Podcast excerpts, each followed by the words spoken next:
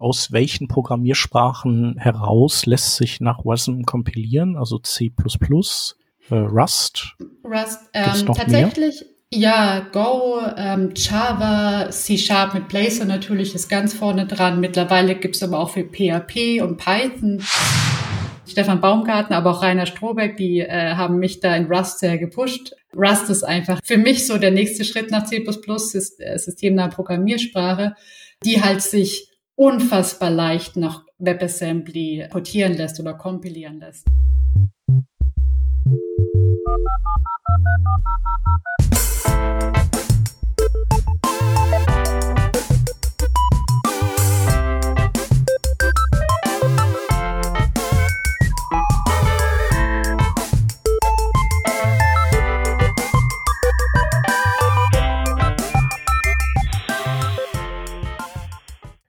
Revision 601.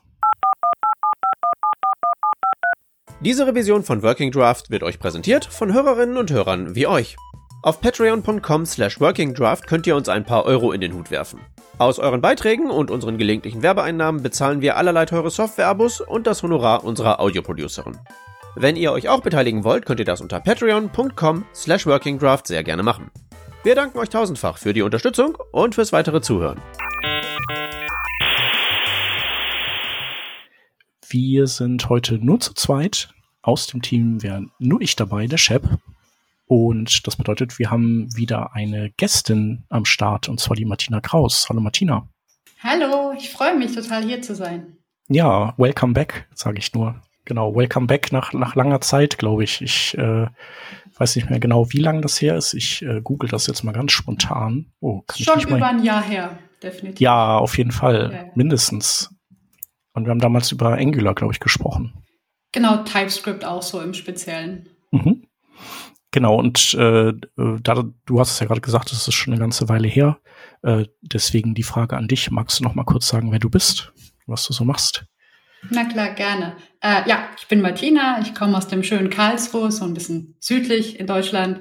Ähm, ich bin als selbstständige Softwareentwicklerin unterwegs, ähm, halte aber auch gerne Vorträge, weil ich mich gerne reden höre ähm, Workshops, alles rund um WebAssembly, Angular und auch schon seit mehreren Jahren jetzt speziell im Thema Security weiterentwickelt und auch dort ähm, Consultant, äh, Beratung, alles rund um das Thema Security, weil das natürlich mit der Entwicklung der SPAs auch immer wichtiger geworden ist. Mhm.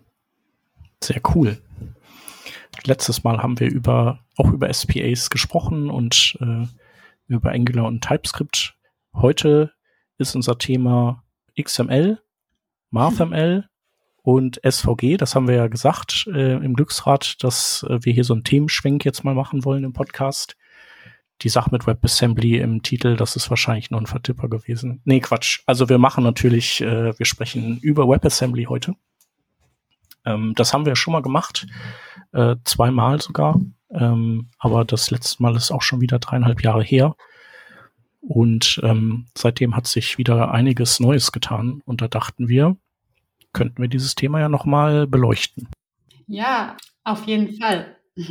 Vielleicht starten wir ähm, nochmal mit so einem kleinen Recap, was WebAssembly denn überhaupt ist. Ich denke mal, den Namen hat man schon gehört und dass das irgendwas Krasses ist, äh, ist vielleicht auch nochmal hängen geblieben. So was für Pros. Aber ähm, genau, was ist es denn eigentlich wirklich? Genau, dann starten wir einfach mal ähm, der kleinen Einführung nochmal. WebAssembly ist eigentlich einfach nur Bytecode für das Web. Ähm, der Grundgedanke ist, dass ich jegliche Art von Programmiersprache zu einer Art Binärformat kompilieren kann, das dann der Browser plötzlich ausführen kann. Und der Gedanke ist natürlich super. Viele freuen sich dann schon, dass man kein JavaScript mehr braucht, endlich. Ähm, das stimmt leider so nicht ganz weil wir für die UI brauchen wir weiterhin HTML und CSS, vielleicht ja auch bald nicht mehr, wie ich gerade gehört habe. Ähm, und dafür brauchen wir halt noch so eine Art Brückencode, was immer noch JavaScript ist. Oft bekomme ich aber die Frage, was ist der Unterschied zu Java Applets oder gerade Silverlight, Flash? Und der größte Unterschied ist, dass WebAssembly nativ im Browser vorhanden ist. Das heißt, es ist spezifiziert durch das äh, World Wide Web Consortium ähm, und implementiert in sämtlichen Webbrowsern. Das heißt, ich kann einfach so einen Binärcode also ein WebAssembly-Modul letztendlich kompilieren und es einfach in meinen Browser laden und es funktioniert. Ich brauche keine Plugins, die mir das erst ermöglichen, dass ich jetzt mein Java als Applet irgendwie im Webbrowser ausführen kann. Und das bringt natürlich ja einige Vorteile, gerade wenn halt viele Entwickler ihre native Applikation vielleicht irgendwie doch als eine Art Webanwendung ähm, in den Browser bringen möchten. Genau, wenn ich das richtig verstanden habe, ist ja WebAssembly eigentlich äh, im Prinzip das, was die Browser intern ja auch aus interpretiertem JavaScript im Prinzip basteln. Also die wandeln das ja oder die kompilieren das ja auch in nativen Bytecode, einfach um, um das schneller zu machen. Und äh, das Ganze wird dann flankiert von diesen ganzen, äh, was sind das, Array-Buffern und so Zeugs, mit dem man dann im Grunde genommen so Konstrukte aus C, C++ und Co. nach, ja, so nachmodellieren kann, letztlich oder emulieren kann, so dass dann der Programmcode denkt so, ey, cool, äh, ich bin in einer entsprechenden Umgebung. Genau, ganz richtig. Und du sprichst es auch schon an. Ähm, ich beschäftige mich auch sehr stark mit der V8 Engine. Das ist die JavaScript Engine in Chrome oder in Chromium-basierten Webbrowsern. Und da ist es ja ähm, Ignition und Turbofan, die beiden Compiler und Interpreter, die JavaScript letztendlich handeln. Und tatsächlich der Compiler, der kann dann letztendlich auch WebAssembly ähm, kompilieren und dann letztendlich ist das alles derselbe Bytecode zum Schluss. Und du hast es auch schon angesprochen, beide teilen sich dadurch auch dieselbe, äh, denselben Speicher letztendlich im Webbrowser. Das Ganze nennt man linearer Speicher. Das ist dann ganz cool, weil im Browser steht dann halt so ein linearer Speicher für WebAssembly zur Verfügung. Wenn ich halt irgendwas austauschen möchte zwischen JavaScript und WebAssembly, dann übergebe ich lediglich die Größe des Arrays oder des Objektes letztendlich und die Speicheradresse. Und das ist tatsächlich auch schon wie Objekte, sage ich mal, zwischen dem WebAssembly-Modul und JavaScript ausgetauscht werden können. Und das ist relativ simpel ähm, und wird uns aber tatsächlich von den ganzen Compilern aber auch abgenommen. Das heißt, wir müssen uns nicht wirklich darum kümmern, jetzt die Speicheradresse herauszufinden und zu übergeben. Das war vor drei Jahren so, aber mittlerweile ist es glücklicherweise etwas abstrahiert von gewissen Frameworks dann. Eine auch. der Neuerungen, ne, auf die wir ja, bestimmt genau. gleich noch zu sprechen kommen. Genau, und der Grund, warum man WebAssembly jetzt, warum das besser ist, also wir haben ja gerade gesagt, äh, hier Ignition und vor allem Turbofan, die kompilieren das ja selber auch, also JavaScript auch so in diesem Bytecode. Das heißt also, der Vorteil von WASM liegt dann im Grunde darin, dass man sich Schritte spart ne? weil die, die man sozusagen im Grunde wie so, wie wenn man vorab gezippte Sachen auf dem Webserver ablegt, da muss das nicht on the fly irgendwie zippen. Das, und man kann das vielleicht dann auch einfach noch ein bisschen op optimieren und man kann Konstrukte vielleicht auch da reinweben, die man mit JavaScript so wahrscheinlich gar nicht beschreiben könnte derzeit, oder? Absolut, das, äh, du hast es schon angesprochen. Ähm, WebAssembly ist tatsächlich äh, von der Performance her so schnell wie nahezu nativer Bytecode. Es ist bereits kompilierter Bytecode ähm, und dadurch ist das Bundle, sage ich mal, dementsprechend auch kleiner, als wenn ich textuelles JavaScript irgendwie den Webbrowser laden muss. Und dann muss das Ganze nicht erst noch irgendwie zum Abstract Syntax Tree und der Interpreter und dann der Compiler und dann kann das ausgeführt werden. Obwohl man auch hier tatsächlich vielleicht sagen muss, dass das VA-Team unfassbar einen guten Job macht, in, um diese Execution Speed von JavaScript zu erhöhen. Also wenn man nicht gerade dagegen arbeitet, das kann man nämlich, wenn man JavaScript schreibt, auch. Ähm, aber wenn man eigentlich auch performantes JavaScript schreibt, dann ist man eigentlich schon ähm, nahezu so schnell wie WebAssembly. Aber es ist natürlich viel einfacher, mit WebAssembly performanten Code zu schreiben letztendlich, weil es eben bei JavaScript auch so einfach ist, jetzt blöden, blödsinnhaften Code, sage ich mal, äh, zu schreiben und es halt eben leichter ist. Schon allein, wenn man kein TypeScript jetzt in dem Sinne auch verwendet, zur Entwicklungszeit zumindest. Ja, da können wir vielleicht noch mal äh, auf das Blog von den äh, V8-Machern hinweisen, die, die auch regelmäßig irgendwie zu neuen Releases beschreiben, was, was sie optimiert haben. Manchmal ist es irgendwie irgendwelche Array-Methoden, die irgendwie schneller laufen oder was weiß ich, solche Dinge. Sehr, sehr nerdy und interessant auch. Und einen weiteren Vorteil, den man immer außer Acht lässt, ist, dass wir als JavaScript-Entwickler halt, wenn wir irgendwie, ich mag jetzt irgendwie Bildverarbeitung machen. Und dann gehe ich auf eine NPM-Registry und suche mir halt irgendeine JavaScript-Bibliothek oder irgendeinen JavaScript-Code, der für mich zum Beispiel Filter auf ein Bild draufsetzt oder irgendwelche Effekte. Und das Coole ist jetzt mit der WebAssembly-Welt, kann ich ja zum Beispiel auch mal schauen, ob es eine C++-Lib gibt, die sowas schon macht oder eine Rust-Lib. Ich meine, C++ hat schon ein paar Jahre länger äh, mit Bildverarbeitung zu tun gehabt als JavaScript und kann es in dem Sinne vielleicht auch ein bisschen performanter und auch schon, ich nenne es mal, battleproofen. Und jetzt mit WebAssembly können wir einfach sagen, hey, nehme ich den C++-Code, kompiliere den zu WebAssembly und integriere diese einzelnen Algorithmen in meinen Webbrowser und rufe die von JavaScript auf. Mhm. Ich habe also, wenn wir mal das Performance mal außer Acht lassen, habe ich auch einfach eine viel größere ähm, Ökosystem, was auf das ich jetzt zugreifen kann. Das heißt, ich bin nicht nur auf das JavaScript-Ökosystem beschränkt, sage ich jetzt mal, sondern kann einfach auch C++-Libraries verwenden oder Rust. Mhm.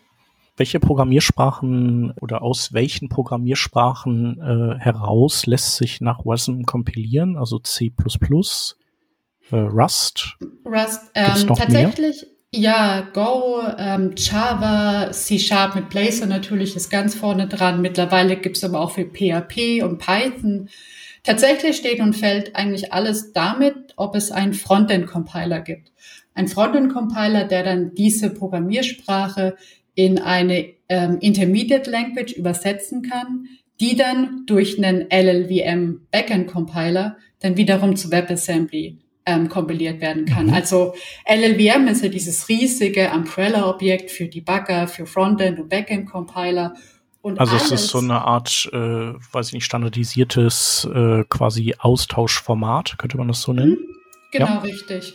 Und alles, was im LLVM so ein Frontend-Compiler hat, wozu ja Python und Go und auch PHP dazugehört, ähm, kann automatisch dadurch auch zu WebAssembly kompiliert werden weil LLVM den entsprechenden Backend-Compiler zu Intermediate Code, LLVM mhm. Intermediate Code zu eben WebAssembly mitbringt. Okay.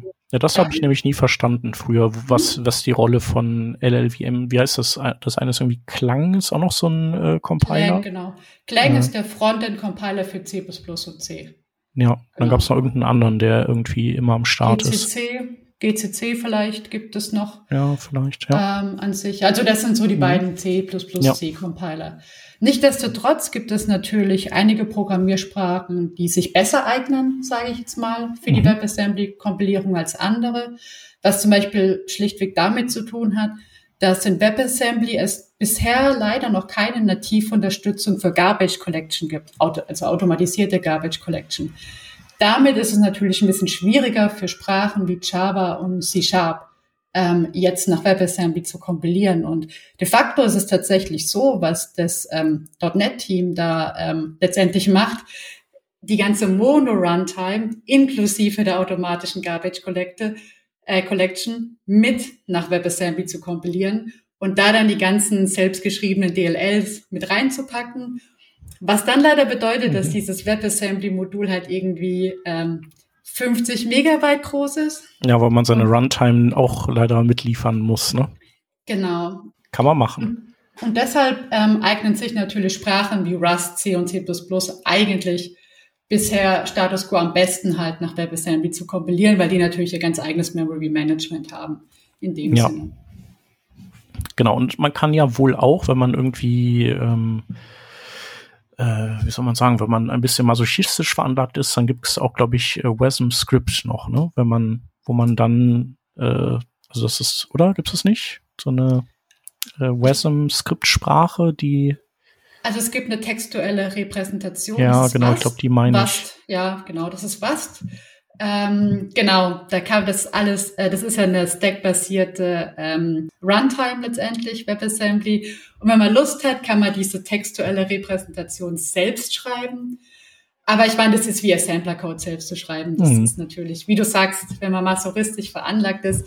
Nichtsdestotrotz ist es immer cool, es mal gesehen zu haben und vielleicht mal ein paar Zeilen selbst zu schreiben, weil es, wenn man sich wirklich dafür interessiert und tiefer einsteigen will, hilft sowas natürlich immer, das Ganze zu verstehen. die mhm. Datentypen hinten dran zu verstehen, wie das alles zu verarbeiten ist. Ähm, aber Spaß macht natürlich nicht, sind wir ehrlich. Also Spaß ist was anderes. Ja. Da bin ich gerne bei einer High-Level-Language dann, ja, wie zum Ist mehr Trust. so jugendforscht, ne? Genau, genau, auf ja. jeden Fall. Aber es ist cool, um mal äh, wirklich Deep Dive zu verstehen, wie WebAssembly funktioniert. In dem mhm. Sinne, ja. Genau. genau, und du hast ja auch gerade gesagt, also äh, dank äh, WebAssembly hat man eben, kann man sozusagen auf ein viel größeres Ökosystem an bestehender Software zurückgreifen. Das geht natürlich jetzt nicht pauschal, man kann nicht irgendwie alles äh, dann nutzen, aber eben man hat mehr Optionen. Und unser Gast, der das letzte Mal über WebAssembly hier gesprochen hatte, ähm, Surma, der hat damals äh, mit ein paar anderen äh, die Scoosh Web App rausgebracht. Und äh, das ist so ein Beispiel dafür, wo die das eben gemacht haben. Das ist ja eine App, wo man Bilder reinwirft und die dann nochmal so richtig so alle Bytes rausquetschen kann und mhm. in andere Formate, also WebP und AWIF umwandeln kann. Und mhm. da haben die im Hintergrund eben auch ähm, ja, entsprechende Bibliotheken, C-Bibliotheken nach WASM äh, portiert.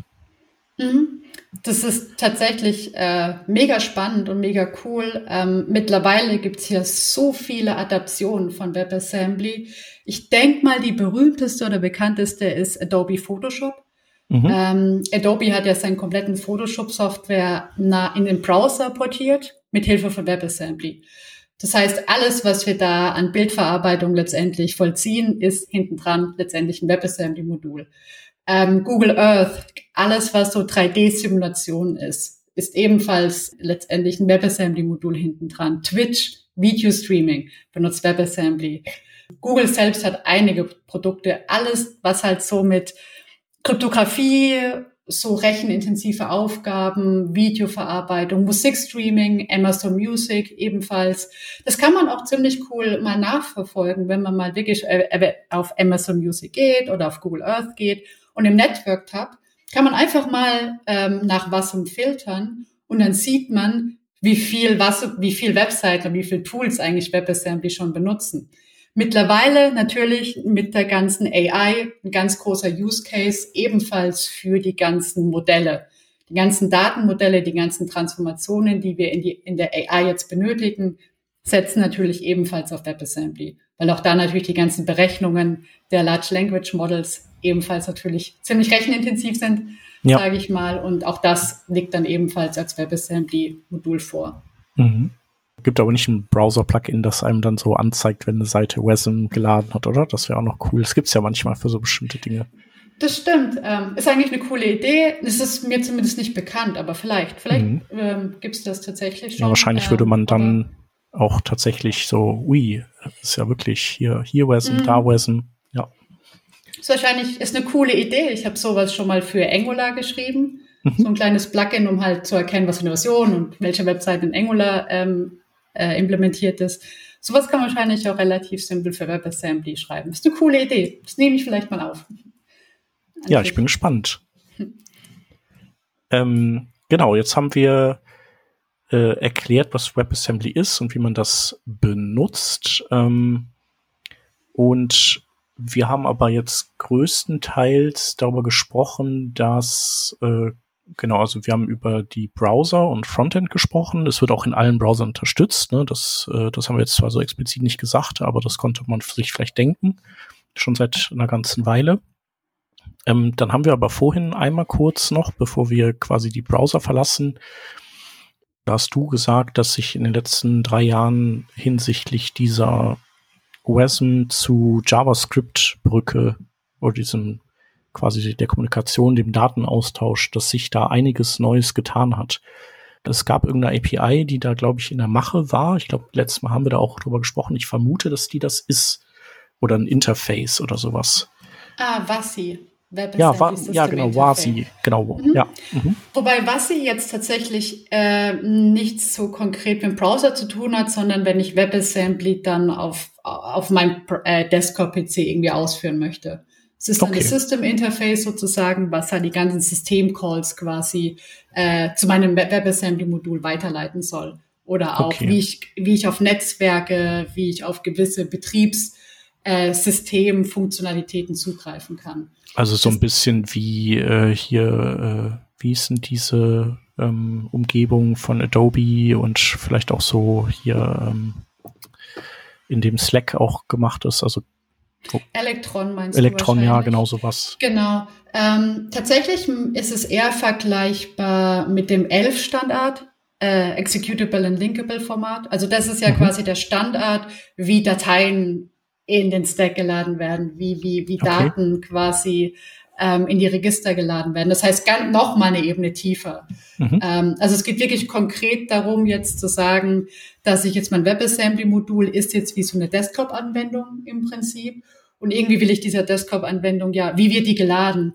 Wie erlaube ich dieser Desktop-Anwendung Zugriffe auf mein Filesystem? Mhm. Ähm, weil das will ich will ja nicht, dass jetzt dieses dieses WebAssembly-Modul ähm, jetzt überall drauf Zugriff hat. Also wie, wie ja. diese Brücke sozusagen, das beschreibt dieses ähm, WebAssembly System Interface.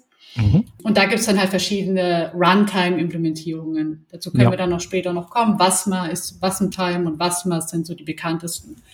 Aber mhm. wie du auch schon gesagt hast, das können wir ähm, gleich besprechen. Ähm, wir können noch mal rübergehen zu was sich im Webbrowser jetzt die letzten drei Jahre so getan hat.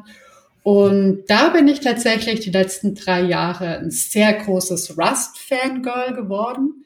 Ähm, tatsächlich da auch nochmal ein Shoutout an euren Kollegen Stefan, der ja auch sehr viel damit macht. Ähm, Stefan Baumgarten, aber auch Rainer Strohbeck, die äh, haben mich da in Rust sehr gepusht, äh, unterbewusst wahrscheinlich. Rust ist einfach eine sehr, sehr, für mich so der nächste Schritt nach C++, ist äh, systemnahe Programmiersprache, die halt sich unfassbar leicht nach WebAssembly ähm, portieren lässt oder kompilieren lässt. Denn das Problem an so C++-Anwendungen ist halt weiterhin, dass es halt ähm, so viel Legacy-Code gibt und es braucht quasi so eine Art portierbare Funktionalität, die das dann, die Intermediate Language, die daraus der Frontend Compiler kompiliert, eben nach WebAssembly sich kompilieren lässt in dem Sinne. Und da ist halt bei C++ oft so, dass man sehr viel mit dem bestehenden Code noch anpassen muss und vielleicht neuere Funktionen oder neuere Libraries nutzen muss, ähm, damit ich das Ganze überhaupt vernünftig kompilieren kann letztendlich. Das heißt, ähm, vielleicht auch eins vorweg, ich kann nicht einfach nur sagen, oh, kompiliere nach WebAssembly und alles funktioniert. Ich muss sowohl den Rust, C, C++ Code, auch den Java Code, ich muss den immer ein bisschen vorbereiten. Und eine Vorbereitungssache ist halt zum Beispiel überhaupt zu sagen, welche Funktionen sollen überhaupt ansprechbar sein von meinem JavaScript-Code. Und genau da hat sich in dieser Brücke, in dieser Kommunikation zwischen JavaScript und dann dem WebAssembly-Modul hat sich einiges getan. Und nach meiner persönlichen Meinung hat sich da am meisten in der, im Rust-Ökosystem äh, getan. Ähm, da gibt es zum Beispiel Wassenpack. Ähm, Wassenpack ist jetzt in dem Sinne die Runtime oder der Compiler letztendlich auch von letztendlich Rust zu WebAssembly. Und was es darüber hinaus ebenfalls gibt, sind dann sogenannte Rust Crates. Das sind die NPM-Packages, wenn man so will, für Rust. Ähm, und da gibt es zum Beispiel ein Crate, der nennt sich Wasm Bindgen. Und das ist letztendlich, wer sich jetzt mit Rust auskennt, der versteht es sicherlich leichter. Ähm, was ein Beinchen ist eigentlich eine Art Makro, ein Rust-Makro, das dann eben Code zu, zur, äh, zu während, während der Kompilierung halt hinzufügt, was dann der sogenannte Brückencode ist für JavaScript. Was dieses Makro letztendlich macht, ist die Funktion, an der ich das Makro packe, oder die Klasse, also es kann auch ein Struct sein, also nicht die Klasse, in Rust gibt es ja keine Klassen in dem Sinne, es wird nur zum Schluss in JavaScript eine Klasse daraus erstellt, äh, deshalb habe ich Klasse gesagt, ähm, kann ich ja dann Konstruktoren und an, ähm, und dann Structs ebenfalls hinzufügen. Und dann wird mir halt das JavaScript-Äquivalent letztendlich transpiliert beziehungsweise kreiert, während ich das Ganze damit was im Pack kompiliere. Und was ich ebenfalls bekomme, und das ist ein super geiles Feature nach meiner Meinung, sind TypeScript Bindings. Das heißt, wenn ich jetzt ein Struct habe und äh, das packe ich jetzt, ich sag mal sehr salopp einfach mit diesem Makro, verbinde ich das und dann habe ich zum Schluss TypeScript Bindings und habe eine TypeScript Klasse. Ich habe Typings. Das ist super cool und ich habe das bisher noch in keiner anderen Sprache so gesehen, wie es halt jetzt in Rust letztendlich ist, mit diesem Wassenbeinchen.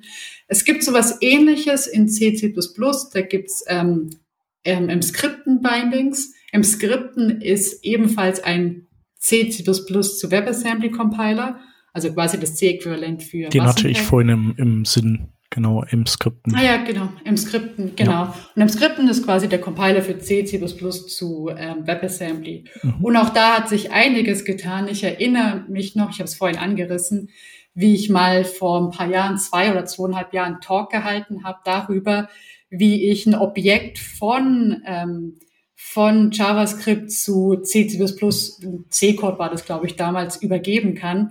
Und dann musste ich mir selbst so ein Typed Array erstellen ähm, dann dort die Werte kopieren. Das Typed Array allokiere ich dann in meinem Browserspeicher. Dann habe ich die Adresse und die Größe dieses Typed Arrays und die beiden ähm, Numbers letztendlich, also Integers in dem Sinne, übergebe ich dann an mein C-Modul, was dann natürlich in Blaze dieses Array dann oder dieses Objekt irgendwie manipuliert hat und danach musste ich wieder das Array an der Stelle auslesen, um dann, ich habe damals das genutzt, um mal zu demonstrieren, wie ich ein Array sortieren kann, wie ich einen, einen Quicksort quasi implementieren kann mit C und das halt von WebAssembly, äh, von JavaScript aus aufrufen kann.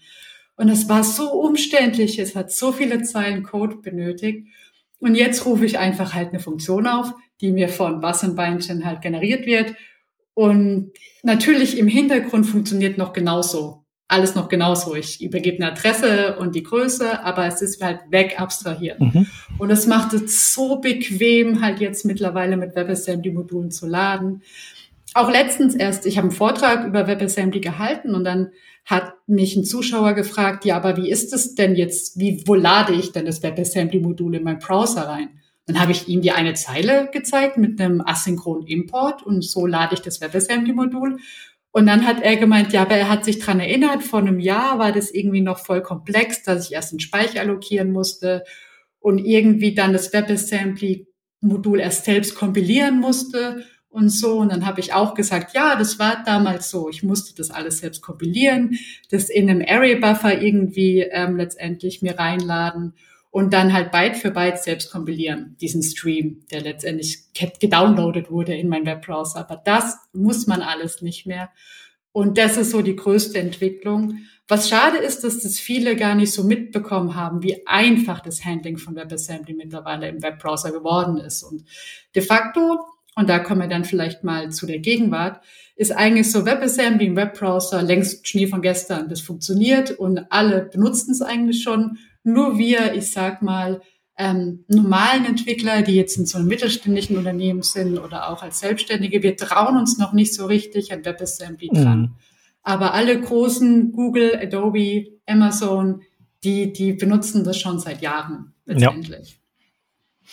Tja, woran liegt das? Vielleicht, äh, vielleicht so dieses, die Schwierigkeit, so einen Use Case dafür zu finden, könnte ich mir vorstellen. Also ähm, ich habe mich mal mit jemandem darüber unterhalten und ähm, der hat mir einen sehr interessanten Denkanstoß gegeben, dass es halt ein Shifting ist von, in zwei verschiedenen Paradigmen. Also ich bin jetzt ein, ich, ich habe jetzt vielleicht äh, C++-Code irgendwie und den mache ich ins Webbrowser bringen.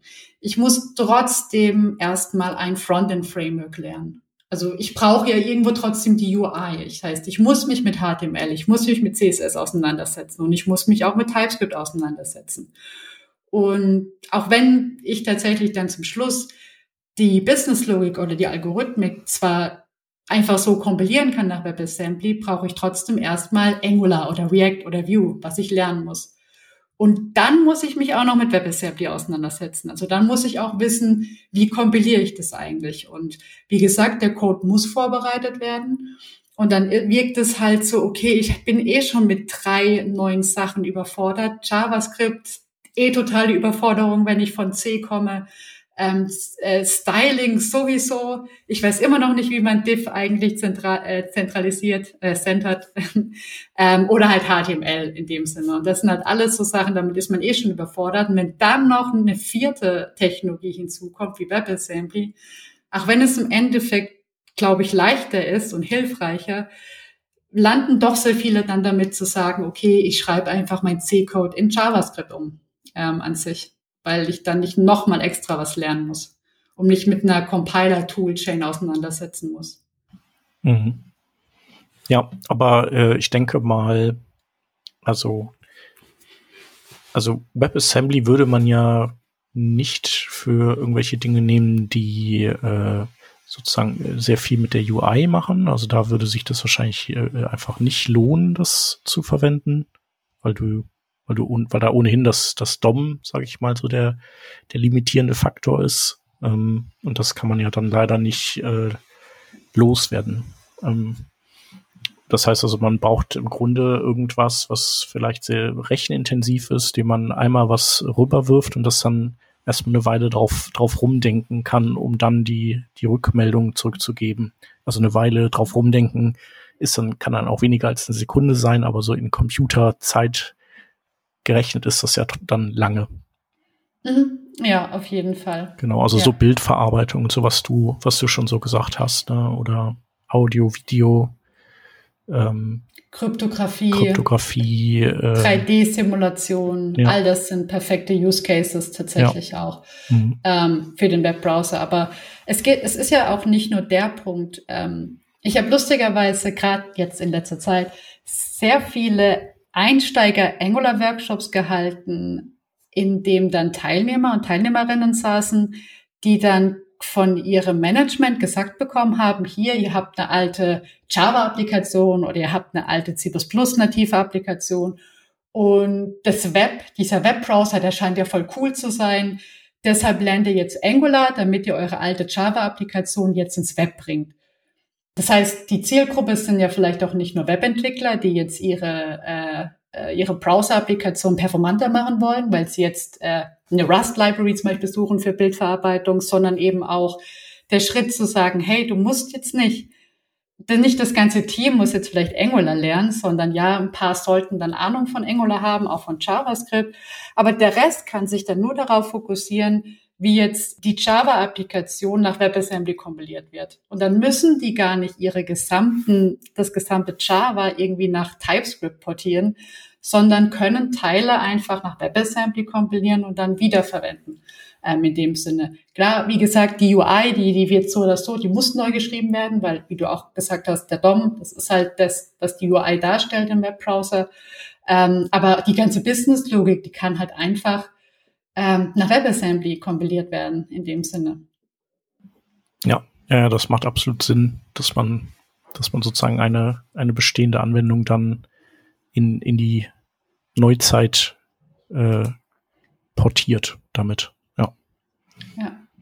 Und äh, genau, die Run, der Browser als Runtime äh, ist ja auch insofern toll, als dass im Grunde ja nie Features ausgebaut werden und solange es Browser gibt, man eigentlich davon ausgehen kann, dass, äh, dass die Umgebung dann für immer da ist, in der man das dann laufen lassen kann. Ne? Und das ist ja bei anderen Programmiersprachen nicht immer so so klar. Ja, ja absolut, absolut richtig. Okay, ähm, genau, aber man kann, äh, also man kann den Browser ja auch ganz außen vor lassen und WASM auch für ganz andere Dinge einsetzen. Ähm, genau, da, da kenne ich mich jetzt weniger aus. Ich, ich kenne nur dieses eine Zitat von einem der Docker-Erfinder, glaube ich. Mhm. Mhm. Der meinte, ja. Genau, also der irgendwie sinngemäß meinte, hätten wir damals gewusst, dass, dass es WASM geben würde, hätten wir Docker wahrscheinlich gar nicht erst entwickelt. So. Finde ich sehr cool, dass du dieses Zitat bringst, weil wenn nicht, dann hätte ich es gebracht, mhm. weil das immer so mein Aufhänger ist äh, tatsächlich. Ähm, und ja, gerade in den letzten drei Jahren ähm, hat man dann, klar, der Browser war so die erste Anlaufstelle, ähm, dass man WebAssembly im Browser nutzen kann. Aber so jetzt, wo wir uns gerade befinden, sage ich mal, in der Gegenwart, Status Quo, wird WebAssembly eben auch verwendet, um halt ähm, quasi serverseitig WebAssembly-Module auszuführen. Das ist im Prinzip so wie Docker, dass, dass ich irgendwie sagen kann, okay, hier, ich habe jetzt mein Node.js, was ich in einem Docker-Image habe und jetzt habe ich irgendwie serverseitiges JavaScript, was ich in dieses Image reinkopiere und dann wird mir der Container gestartet. Und der Vorteil von Docker ist ja, dass das auch alles so eine Art sichere Laufzeitumgebung ist. Also wenn ich den Container einmal habe, den ich ja dann auch zigmal irgendwie spawnen kann, dann bin ich dafür verantwortlich, diesem Container zu sagen, welche Ports und was auch immer ich halt nach außen hin freigebe.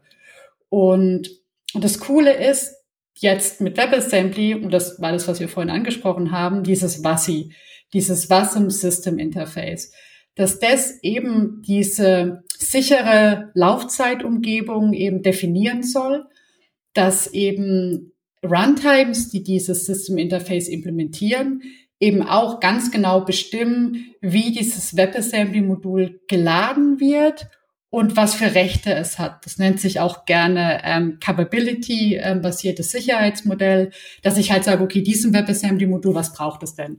Ah, das braucht irgendwie Zugriff auf ein Filesystem. Okay, diese Kapabilität gebe ich ihm jetzt. Aber ansonsten gebe ich diesem WebAssembly-Modul gar nichts. Und dadurch habe ich halt auch so eine Art Sandbox, wie wir sie von Docker halt lieben und kennen aber, und das kann man sich so salopp vorstellen, mit viel weniger Layern dazwischen, viel weniger Schichten. Ich habe kein riesiges ähm, Virtualis Virtualisierungssystem unten drunter. Ich habe einfach nur diese Wasser Runtime, die dieses System Interface implementiert. Und ich habe es ja schon angesprochen, ähm, das ist eher so als Äquivalent von diesem ELF-Standard zu sehen, dieses Executable Linkable Format, was ja eigentlich die meisten Betriebssysteme ja eben schon unterstützen, so dass man immer weiß, egal was für ein Programm ich habe, dass alle Betriebssysteme dieses Programm starten können, sozusagen.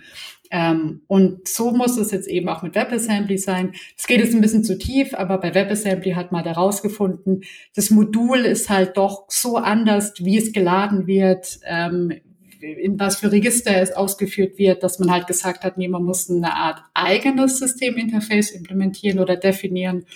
Und da hat sich dann auch damals diese Bytecode-Allianz ähm, gegründet ähm, von verschiedenen Browsern, Microsoft, äh, Chrome natürlich auch, äh, Fastly. Ähm, Fastly ist so, auch so eine, ich sag mal, Lynn Clark. Lynn Clark von, war so die WebAssembly-Treiberin bei Mozilla Firefox.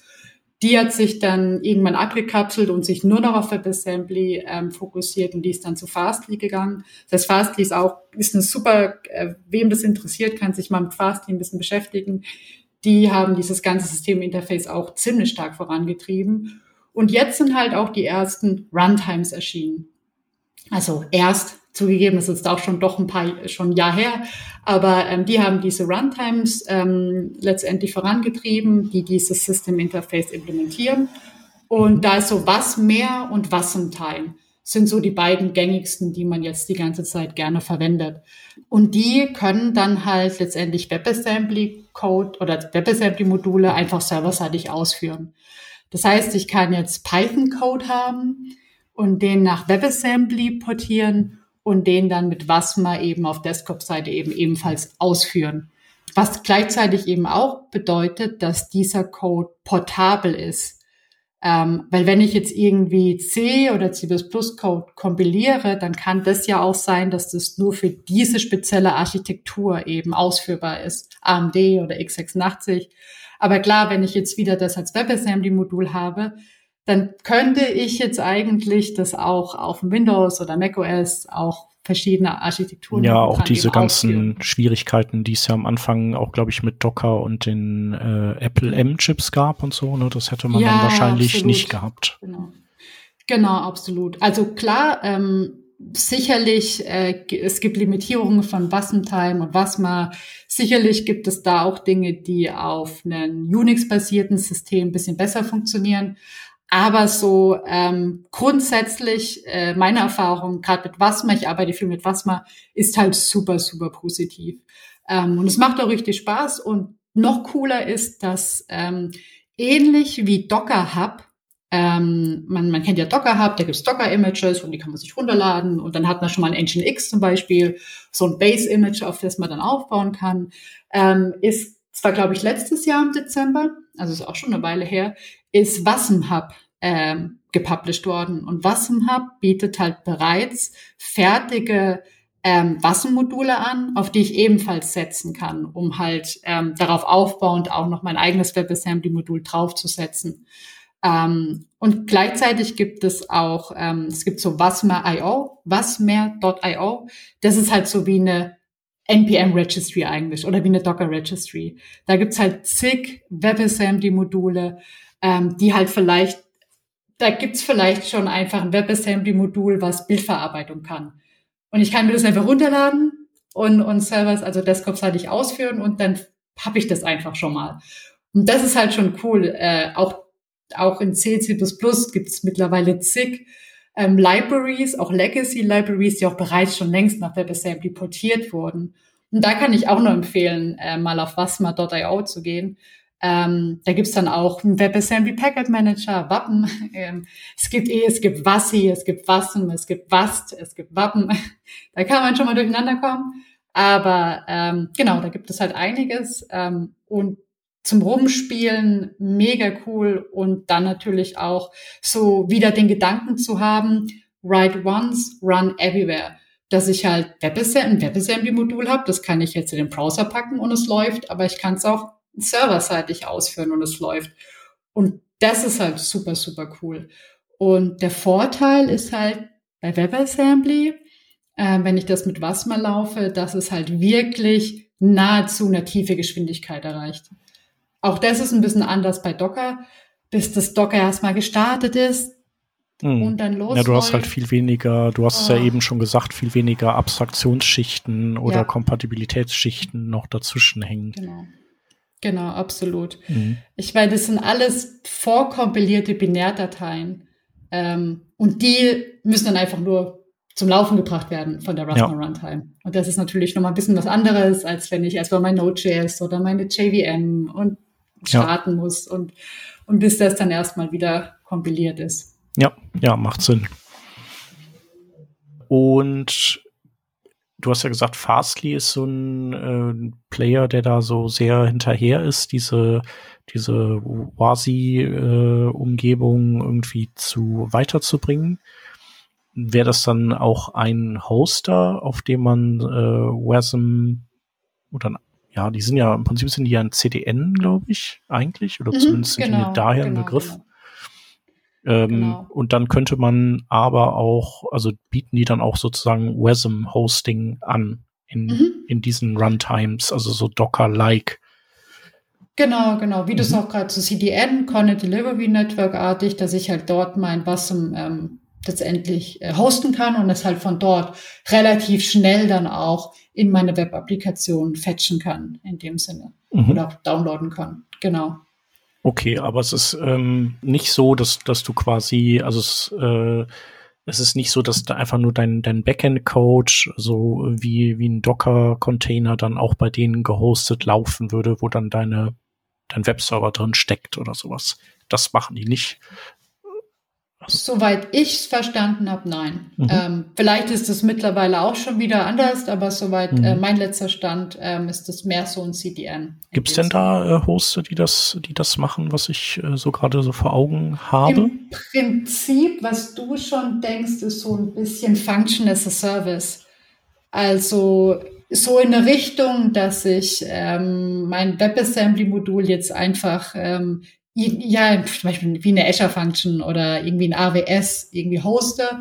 Und es wird dann ausgeführt auf, bei Anfrage letztendlich und dann mhm. ähm, wird der Code eben ausgeführt.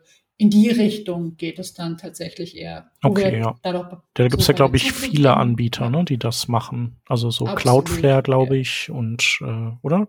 Oder nicht? Genau, genau. Äh, Cloudflare, ähm, Wassen, also gut, es gibt so Wassen eigene. Ähm, ähm, was im Edge gibt's da, was im Cloud, AWS natürlich auch, Azure Function.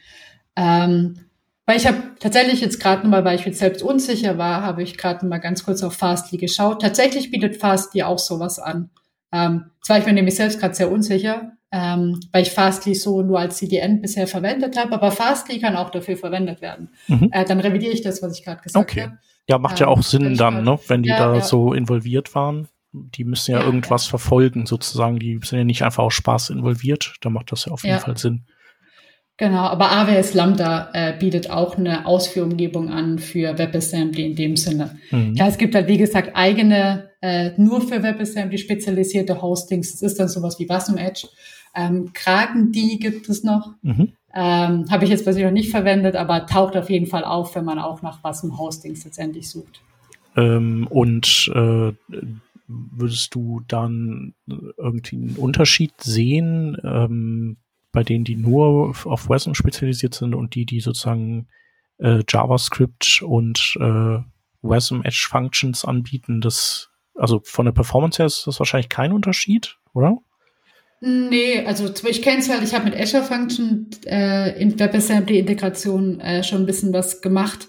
Ähm, letztendlich ist es ja auch einfach nur, ähm, also die bieten dann nicht irgendwie eine JavaScript-Environment an, wo ich dann WebAssembly drauf laufen lasse, sondern das ist dann eine reine WebAssembly Runtime, die da dann als serverless Applikation läuft. Okay, ich dachte und, so Cloudflare und Co., die stecken das dann am Ende auch nur in die V8, die da, da läuft. Nee, und, nee, nee, nee, auf gar keinen Fall. Okay. Nee, genau, genau. Genau.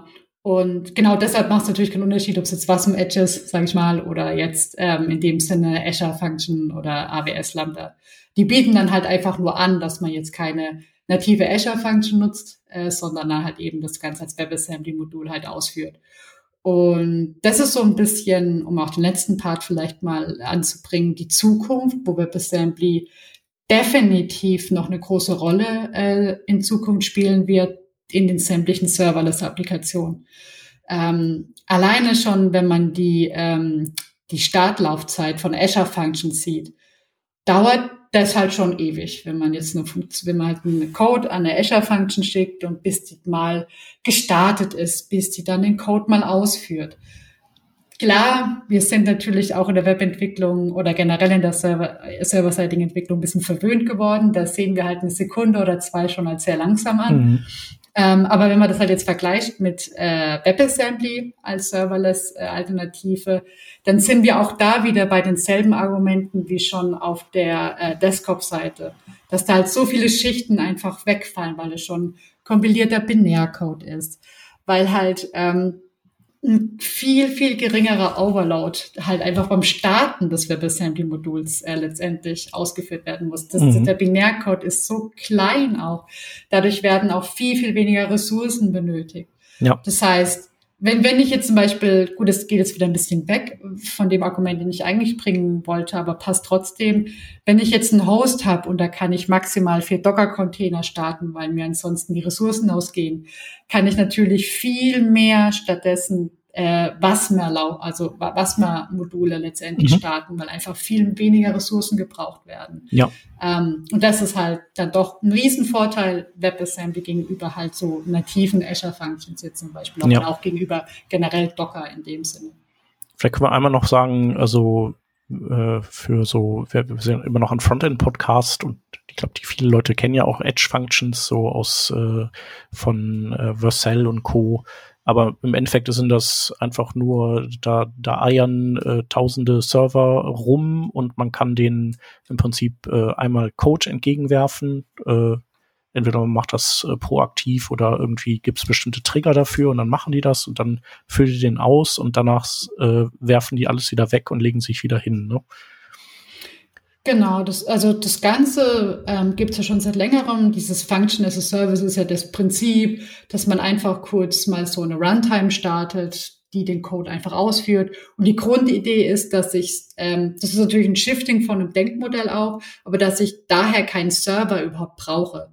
Weil der Server wird ja nichts anderes tun, als den Request entgegennehmen, vielleicht eine Datenbankabfrage machen, vielleicht die Daten irgendwie aufbereiten und wegschicken. Und genau das äh, will man jetzt einfach ein bisschen äh, wegkapseln, dass man einfach sagt, ich habe nur eine Funktion. Genau diese Funktion wird einfach irgendwo in der Cloud ausgeführt. Skaliert natürlich mega gut auch, weil ich dann einfach sagen kann, ich, ich hau jetzt mal kurz noch mal einen Knoten auf, ähm, sage ich mal, der diesen Code ausführt. Und danach, wie du auch richtig gesagt hast, ist der Knoten wieder weg, so an sich. Und genau dieses Erstellen, diese, dieser Runtime oder dieser Umgebung, wo der Code dann ausgeführt werden kann, das ist halt gerade bei nativen Azure Functions zum Beispiel, da weiß ich es relativ gut, mhm. recht lange.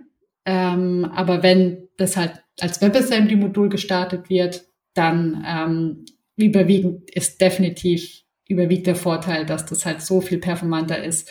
Und die Cold, man nennt es Kaltstartzeit, also von mhm. dem Moment an, dass das WebAssembly-Modul letztendlich gestartet wird ja. und den Code ausführt, ähm, ist halt so immens viel schneller, äh, wenn man es dann. Weil halt alles schon fertig ist. Ne? Man, es ja, muss nichts irgendwie hochgefahren genau. vorbereitet werden, sondern das kann sozusagen mit äh, drehenden Rädern schon direkt aufsetzen und loslaufen. Absolut. Nichtsdestotrotz ist vielleicht wichtig an der Stelle zu erwähnen, dass man ähm, alles trotzdem steht und fällt mit vernünftig geschriebenem Code. Also hm. ähm, ich kann natürlich jetzt auch C, C++ Code schreiben, der so imperformant ist, dann ist auch das WebAssembly-Modul natürlich imperformant. Klar, aber es ist, äh, das, bis es loslegen kann, imperformant zu sein, äh, da ist es genau. sehr schnell drin, ja. sozusagen. Genau. Es stellt sich sehr schnell heraus, dann, dass es sehr imperformant ja. ist, ja. Absolut. Genau, während das bei den anderen noch eine kleine Überraschung bleibt. Ja. Vielleicht ein Punkt, den ich gerne noch irgendwie anbringen möchte, ist die Fehlerbehandlung. Ähm, ich habe nämlich schon sehr oft Fragen zu Debugging und generell. Das ist ein gute, gutes Thema, ja, sehr gut. Ähm, in WebAssembly gehört und ähm, Debugging im Webbrowser ist tatsächlich möglich. Ähm, in Chrome gibt es dafür eine Einstellung, die ich aber ähm, aktivieren muss. Es gibt so Experimental Settings in einem Chrome-Browser und da muss ich ähm, WebAssembly Debugging aktivieren. Und es ist tatsächlich Status Quo so, dass ich dann ähm, in dieser textuellen Repräsentation, die wir vorhin angesprochen haben, kann ich Breakpoints setzen. Der Gedanke ist natürlich, dass ich gerne auch so eine Art Source Map habe. Also, dass ich, blöd gesagt, Rust-Code im Webbrowser debuggen kann. Und es gibt bereits Ansätze, also gerade im Rust-Bereich gibt es da Crates, die ich ähm, aktivieren kann und die dann in meinem Browser quasi ausgeführt werden. Also und aber natürlich nur, wenn ich ein äh, Debug-Flag setze und dann das kompiliere. Andernfalls landet das Crate natürlich nicht in meinem Production äh, Rust, sage ich jetzt mal. Und dann ist es auch möglich, dass mir so eine Art Source Mapping erstellt wird und ich Rust tatsächlich auch im Browser debuggen kann. Fairerweise muss ich sagen, dass ich das bisher noch nicht zum Laufen bekommen habe. Mhm. Ich kenne die Theorie. Ich habe bisher nur Rust, also WebAssembly, textuelle Repräsentation ähm, kompiliert. Daher vielleicht auch der kleine Aufruf an euch, wenn ihr, weil ich habe zwei Crates gefunden, die das angeblich machen sollen, diese Source Maps. Äh, und ich sehe dann Bilder oder Videos, dass das funktioniert. Ich habe das irgendwie noch nicht zum Laufen bekommen. Deshalb gerne ähm, kann man Vorschläge auch gerne vielleicht dann hier auf dem Podcast oder so mal posten. Das würde mich selbst sehr stark interessieren, weil die Crates, die ich verwendet habe, es waren bisher zwei, die haben das leider noch nicht, äh, äh, da hat es nicht funktioniert. Deshalb Debugging im Webbrowser, ja, ist möglich. Aber ähm, es erfordert noch ein bisschen manuelle Arbeit und man muss anscheinend so das, das richtige Compiler-Flag setzen und dann äh, mhm. äh, das richtige Package, sage ich jetzt mal, verwenden. Ähm, daher ist es dann ähm, wahrscheinlich noch mal ein bisschen anstrengender. Genau, und zu der Fehlerbehandlung ähm, in WebAssembly-Modulen ist es tatsächlich auch noch recht spannend, denn es hängt immer ein bisschen vom Host-System dann ab, was das WebAssembly-Modul tatsächlich auch ausführt. Ähm, bleiben wir mal bei sehr einfachen Fehlern, irgendwelche Laufzeitfehler. Ähm, wenn ich jetzt zum Beispiel in C, in C habe ich jetzt eine Funktion, die soll einfach nur eine Division durchführen. Und in JavaScript gebe ich jetzt eine Null rein. So, was passiert dann? Klar, C würde mir dann hoffentlich natürlich einen Fehler schmeißen. Und solche Laufzeit-Errors äh, nennt man dann auch gerne sogenannte Wasm-Traps. Das sind Laufzeit-Errors. Und wenn ich im Browser mich befinde, lassen die sich sehr leicht mit dem Try-Catch abfangen. Das heißt, wenn ich, wenn ich so User-Eingaben am besten irgendwie habe, die dann direkt in ein WebAssembly-Modul übergeben werden sollen, dann würde ich da immer Try-Catch-Block um, umranden, äh, also das eingrenzen und die Herausforderung ist dann leider, dass wir das WebAssembly-Modul, weil es sich dann in einem ähm, undefinierten Zustand befindet, tatsächlich äh, stoppt dieses WebAssembly-Modul dann komplett. Und ich muss das neu laden. Ich muss es neu laden oder neu kompilieren. Und dann kann ich erst wieder weitere Funktionen auf dem WebAssembly-Modul ausführen. Aber auch das wird mir von gewissen Frameworks äh, mittlerweile abgenommen. Aber so Laufzeit-Errors die am besten immer mit einem Try-Catch absichern und dann im Catch-Block am besten das WebAssembly-Modul nochmal neu laden und dem Nutzer mitteilen, dass er bitte äh, vernünftige Dateneingaben äh, verwenden soll. Oder noch besser, eigentlich am besten schon im JavaScript-Code halt fehlerhafte Eingaben vielleicht abfangen, sodass ich die Null erst gar nicht mhm. in mein äh, WebAssembly-Modul übergebe an der Stelle. Würden da auch die äh, Äh, helfen? Ähm, wahrscheinlich nicht, ne? Also zur Laufzeit ja nicht. Äh, ja, zur Laufzeit. Muss man sich so ein, nee, da muss man genau. sich so genau. Typeguards selber bauen genau. dann. Ne? Also alles, was halt zur Laufzeit ja. passiert, kann natürlich nicht mehr von TypeScript abgefangen werden. Aber da muss man halt vorher letztendlich eine Art Validierung machen. Denn eine Herausforderung mhm. ist natürlich auch, ähm, und das habe ich bisher ein bisschen verheimlicht, ist, wie das eigentlich mit JavaScript und zum Beispiel C ist. In C habe ich ein Float, ein Unsigned In, äh, ein Double. Und in JavaScript, wie wir wissen, haben wir Number. Und jetzt ist natürlich schon interessant, wenn ich jetzt hier eine C-Funktion habe, die jetzt irgendwie eigentlich zwei Doubles erhält und ein Integer oder ein Unsigned Integer sogar. Und ich übergebe aber jetzt halt schon minus zwei auf diesen Unsigned In. Und das kann natürlich auch problematisch werden. Und was tatsächlich leider passiert, ähm, ist, dass JavaScript bei der Übergabe in das WebAssembly-Modul versucht, ein Parsing zu vollziehen. Konkret ist es beispielsweise, wenn ich jetzt eine 5,5 an einen Integer übergebe, wird daraus eine 5. Es gibt natürlich auch Momente, wo dann mhm. quasi äh, ein Laufzeitfehler passiert. Das wäre bei dem Unsigned In jetzt der Fall. Also wenn ich irgendwie versuche, eine, eine Minus 1 jetzt einem Unsigned In zu übergeben, dann wird ein Fehler geschmissen. Mhm. Unsigned Int, nur so, nur kurz eingeschoben, heißt im Prinzip, dass man kann nicht mit Vorzeichen arbeiten, ne? Es kann nur positive Zahlen und dann ist ein Minuswert halt irgendwie genau, ja, absolut fehl am Platz. Ähm, genau. Und es hängt tatsächlich aber auch ein bisschen vom Host ab, wie er das dann handelt. Also Wasma ähm, handelt das ebenfalls als ein Laufzeit-Error, aber es kann sein, dass andere äh, Russen Runtimes vielleicht sogar das Minuszeichen einfach wegschneiden. Und dann halt einfach nur. Also das heißt, es ist so äh, nett, aber man hört das ja schon bei dir raus, dass im Endeffekt ist einem damit nicht geholfen, ne? weil, weil so Dinge möglicherweise dann erstmal unterm genau. Radar bleiben. Äh, das heißt, äh, so ärgerlich ja. wie das ist, kann ich da nur raten, es wirklich sich bewusst zu sein, was eigentlich die C- oder Rust-Funktion oder was auch immer erwartet und das gut wie es geht versuchen, im JavaScript-Code dann abzufangen oder im JavaScript-Code zu behandeln. Ähm, ich verstehe, dass man natürlich sich eigentlich dann gerne nicht mit dem C-Code beschäftigen möchte, wenn man es aufruft äh, und dann einfach vertrauen möchte, dass schon das Richtige äh, reingelangt oder so. Aber das geht leider nicht so einfach äh, in diesem Übergabe von JavaScript zu C-Code letztendlich. Hm.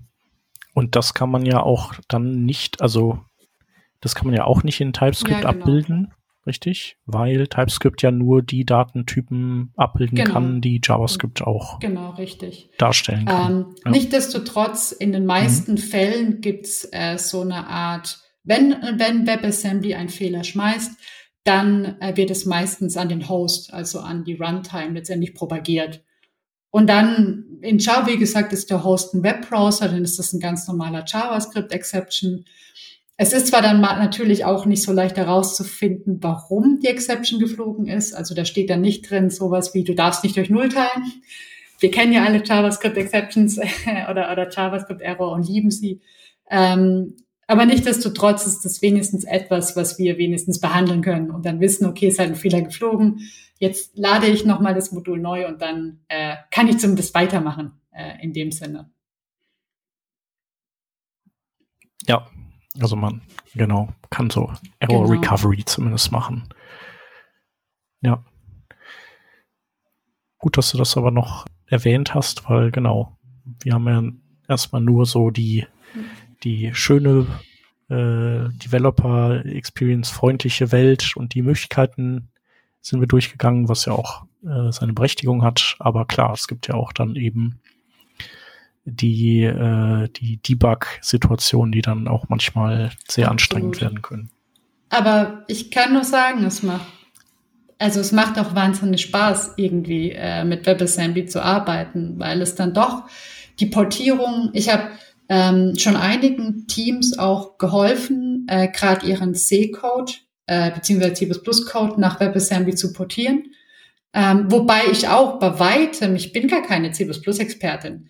Ähm, ich bin eigentlich JavaScript-Entwicklerin schon seit ja schon seit Jahren und ähm, bei mir hat es nur ein bisschen angefangen, weil ich zwei ältere Brüder habe, die Hardcore C++ Entwickler sind und die sich natürlich immer über ihre kleine Schwester lustig gemacht haben, dass ich mal eine vernünftige Programmiersprache lernen soll. Ähm, und so und so bin ich eigentlich in das ganze WebAssembly-Thema überhaupt erst reingekommen und habe mich dann auch erst mit der Programmiersprache C++ auseinandergesetzt, weil ich es dann umso spannender fand, ähm, jetzt diesen C++-Code einfach mal im Webbrowser auszuführen. Und ich, was ich damit sagen will, ist die Perspektive, dass ich jetzt einfach eine Webentwicklerin bin und mich plötzlich mit C-Code auseinandersetzen kann. Und das reicht, aber das Wissen reicht mir trotzdem, diesen C-Code zu portieren nach WebAssembly. Das heißt, ich muss auf der anderen Seite jetzt auch keine Hardcore-C-Entwicklerin werden, ähm, damit ich jetzt diese native Applikation nach WebAssembly portieren kann. Und das ist, denke ich mal, auch schon cool zu wissen oder auf jeden Fall auch vorteilhaft in dem Sinne. Mhm. Ja, das ist ja vielleicht das, was du vorhin äh, meintest, dass wenn man eben äh, aus C++ oder einer ähnlichen Sprache kommt und will, will dann sozusagen den Weg ins Web gehen, dass man dann sich rumschlagen muss mit dem, diesen ganzen Krempel, äh, äh, XML, MathML, SVG, HTML, CSS, JavaScript, ähm, und und der umgekehrte Weg ist eben möglicherweise dann fast äh, ein bisschen einfacher, weil man dann eben nur bis was über äh, die Art und Weise, wie jetzt zum Beispiel C funktioniert, ja, lernen absolut. muss. Ja. Ähm, und wie gesagt, ich kann eigentlich nur mal jedem empfehlen, nach WebAssembly vielleicht eine Chance zu geben. Also tatsächlich einfach sich mal äh, da reinzufuchsen. Ähm, am meisten Sinn macht es, sich eine Sprache aber zu nehmen, die man halt schon kennt, ähm, um die man nach WebAssembly zu portieren. De facto gibt es tatsächlich auch einen Compiler, mit Hilfe dessen man TypeScript zu WebAssembly kompilieren kann. Nennt sich AssemblyScript und hat tatsächlich den Vorteil, dass es zum einen natürlich dann schneller läuft, also, also vorkompiliert ist zumindest. Ähm, zumindest wenn man es natürlich schafft, die V8 Engine äh, outzunumbern, was Performance angeht. Wie, wie schon gesagt, äh, die ist ziemlich gut, die V8 Engine, was die Execution Speed angeht. Ähm, aber auch zum anderen, so ein Binärformat ist natürlich noch schwerer zu lesen als JavaScript. Wir uglifyen ja schon unser JavaScript, ähm, damit man das nicht einfach lesen kann. Obfuscating ist ja da das Stichwort. Ähm, und wenn das Ganze als WebAssembly-Modul vorliegt, dann können wir es erst recht noch weniger lesen. Es gibt immer Methodiken, wie ich auch Binärformat natürlich wieder äh, entschlüsseln, ich sag mal, entschlüsseln kann und lesen kann. Aber es ist natürlich noch mal schwieriger, als wenn ich jetzt das JavaScript nur uglifye. Und auch das kann schon ein super Use Case sein, ähm, einfach mal sich mit WebAssembly zu beschäftigen und das Ganze dann halt mal nach WebAssembly zu kompilieren. Ja, und man merkt aber auf jeden Fall auch, dass, dass äh, du da große Freude dran hast. Also du bist äh, total hin und weg. Ähm, ähm, hast du denn noch irgendwas, wo du selber sagst, äh, da würdest du dir wünschen, dass äh, in Sachen WebAssembly noch ein bisschen was ausgebaut wird oder passiert? Gibt es so irgendwelche, sagen wir mal, unbeleuchtete Bereiche, die die mal, die ein bisschen ausgeleuchtet werden sollten? Also es Was würdest gibt du sagen? so drei Dinge tatsächlich, die schon sehr lange im WebAssembly-Bereich so ein bisschen auf in Progress stehen. Ähm, und klar, eines ist die Garbage Collection. Ich habe es vorhin schon angesprochen, es gibt keine automatisierte Garbage Collection, es gibt ein Proposal und so richtig geht es da nicht voran. Aber wenn das halt mal jetzt, ähm, das schreckt, glaube ich, auch viele ab, gerade die C-Sharp oder, oder Java verwenden, jetzt tatsächlich mal das Ganze nach WebAssembly zu portieren. Ich meine, wie gesagt, Blazor äh, C-Sharp.net hat da seinen eigenen Weg gefunden, ähm, den aber trotzdem natürlich sehr viele Entwickler, glaube ich, auch eher abschreckt, um ehrlich zu sein, die ganze Mono-Runtime, also die ganze C-Sharp-Runtime da in den Browser zu bringen. ähm, weil das das Argument wieder ein bisschen killt, dass WebAssembly-Module ja so klein sind, weil es ja nur Binärcode ist. Ähm, deshalb wird es wahrscheinlich dann noch mal eine größere Adaption geben, wenn endlich mal die automatisierte Garbage Collection drin ist.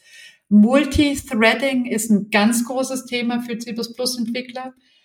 Es gibt zwar mittlerweile so Multithreading, ähm, was dann auf die Webworker aufbaut, also dass halt ein Thread sozusagen ein Webworker ist und es und den Memory, der zwischen den ganzen Threads äh, in dem Sinne dann geshared wird, also verteilt wird, ist dann so ein Shared Array Buffer.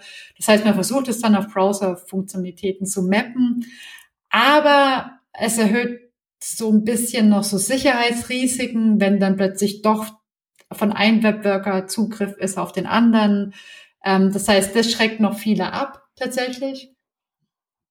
Ich meine, Shared Workers kann man ja auch nicht benutzen, wenn man irgendwie nicht äh, genau. Origin Isolation irgendwie genau. an den Start bringt. Also das ist ja an ja. sich schon sehr schwer, genau. das sicherzustellen. Es gibt eine ne? Implementierung ja. zu äh, Multithreading, aber da muss man halt wahnsinnig viel berücksichtigen. Wie du richtig sagst, es ist halt ein riesiges Sicherheitsrisiko auch. Ähm, und dann halt, wie gesagt, äh, die Fehlerbehandlung würde ich mir tatsächlich auch ein bisschen wünschen dass das irgendwie ein bisschen hm, intuitiver ist, dass ich klar, ich, ich krieg dann so eine Wassentrap, was dann vielleicht so eine Art JavaScript-Exception ist, aber es ist noch nicht so richtig definiert irgendwie. Es gibt keine native Fehlerunterstützung in WebAssembly. Es liegt dann immer, es obliegt dann quasi dem Host, wie er dann mit so einem Wassenmodul-Fehler umgeht in dem Sinne, ob es dann halt JavaScript Exception ist, ob er versucht dann einfach die 5,5 zu einer 5 zu passen und jede Runtime oder jede äh, ja, Laufzeitumgebung von WebAssembly macht vielleicht auch ein bisschen anders. Und da würde ich mir halt auch wünschen, dass das ein bisschen äh, standardisiert ist und auch ein bisschen klarer ist, was dann eigentlich mit meinem WebAssembly-Modul passiert ist in dem Sinne.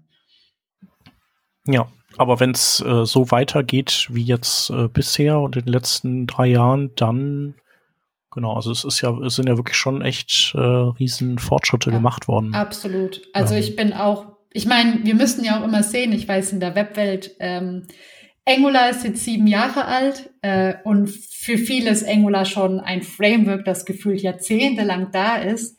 Ähm, WebAssembly äh, sehen alle auch noch als sehr neue Technologie an und es ist auch eigentlich äh, relativ jung. Ähm, aber trotzdem, was die Entwicklung der letzten Jahre von WebAssembly war, bin ich mal gespannt, was die nächsten drei Jahre dann passiert. Dann sitzen wir vielleicht wieder hier ähm, und reden dann nochmal darüber, wie cool jetzt Multithreading umgesetzt ist und wie toll die Fehlerbehandlung ist und so. Da und man muss auch sagen, gerade diese Bytecode-Allianz, also auch Chrome äh, und auch Mozilla selbst, die und Microsoft natürlich auch, pushen halt WebAssembly unfassbar arg. Die wollen, dass WebAssembly genutzt wird. Also die wollen, dass es adaptiert wird, äh, weil WebAssembly halt so viele Vorteile einfach uns als auch native Desktop-Entwickler halt letztendlich bringt. Ja, ja, also ich kann mir auch vorstellen, dass in drei Jahren, wenn dann die äh, Developer Experience eben dann noch besser geworden ist durch eben so vielleicht besseres Debugging, durch Standards, äh, was so die, die WASI Runtimes angeht, ähm, dass dann auch tatsächlich einfach mehr Leute das benutzen, weil ich finde, das ist ja auch immer die so, die, also am Anfang hast du halt die Early Adopter, die sich da so durchgraben und durchfräsen, äh, trotz aller Widrigkeiten. Aber wenn du dann irgendwann das ganze Tooling hast, was die Dinge dann irgendwie transparent macht und nachvollziehbar und irgendwie leicht auch umzusetzen, dann äh, gewinnst du natürlich auch dann die breite Absolut. Masse für also, sowas. Gerade bei der Developer Experience mhm. hat ja äh, Butcher hat sich schon einiges getan. Ähm, und ja, ich bin überzeugt, oder ich, so wenn ich die letzten Bewegungen auch sehe, dass sich da in Zukunft auf jeden Fall auch noch äh, mehr tun wird äh, in dem Sinne. Ja, super. Sehr cool. Äh, gutes Thema. Super gut, dass du da warst. Ja, vielen Dank für die Einladung. Es hat mir, wie man gemerkt hat, riesen Spaß gemacht, ja, äh, darüber zu reden. Wo könnte ich denn unsere Hörerinnen und Hörer äh, alles treffen oder mhm. äh, irgendwie auffinden? Ähm, du bist ja unter anderem auch Google Developer Expert, richtig? Ist das immer noch der Fall? Genau, ja. genau, das ist immer noch der Fall äh, in Angular äh, letztendlich. Ansonsten, ähm, ich bin, glaube ich, auf so sämtlichen jeden Social-Plattformen, X, wollte schon wieder Twitter sagen, mhm. äh, Twitter X, Ich sage immer noch Twitter. X, ja. ja. Ähm, Blue Sky, Mastodon äh, mhm. mit einem Handle Martina Kraus 11 äh, letztendlich ähm, vorhanden. Martina Kraus war schon vergeben, deshalb habe ich noch meine Lieblingszahl hinzugefügt. Ja, ja, ich kenne das. ähm, LinkedIn, klar, auch ähm, mhm. jederzeit. Ähm, ich freue mich mega über Fragen rund um WebAssembly, ähm, wo ich auch unterstützen kann. Äh, mega, mega gerne. Schreibt mich gerne an. Lasst mir eine Nachricht da, äh, wenn es euch gefallen hat. Oder kommentiert auf diesem Podcast ja. natürlich auch sehr gerne. Oder äh, wenn, wenn ein Projekt äh, in irgendwie sich äh, zusammenbraut, ein potenzielles, dann äh, kann man dich wahrscheinlich auch äh, mit dazu holen, richtig? Ja, klar, auf jeden ja. Fall, sehr, sehr gerne. Also ich bin da nicht nur, also ich berate nicht nur, sondern ich entwickle auch mit. Also äh, das ist mir auch immer sehr wichtig. Äh, ich rede nicht nur darüber, sondern ich möchte auch mitentwickeln, damit ich auch noch weiterhin am Ball bleibe. Ja, cool. Vielen, vielen Dank. Viele liebe Grüße nach Karlsruhe. Ja, ebenfalls, danke. Und ja, äh, hoffentlich nicht erst bis in äh, drei Jahren oder so, ähm, sondern früher. Ja, sehr gerne. Ich, ich mag euren Podcast total äh, und höre auch hin und wieder rein. Das ist sehr, sehr cool. Ja, Vielen Dank schön. für die Einladung. Vielen Dank fürs Zuhören und bis nächste Woche. Macht's gut. Tschüss. Tschüss. Thank you.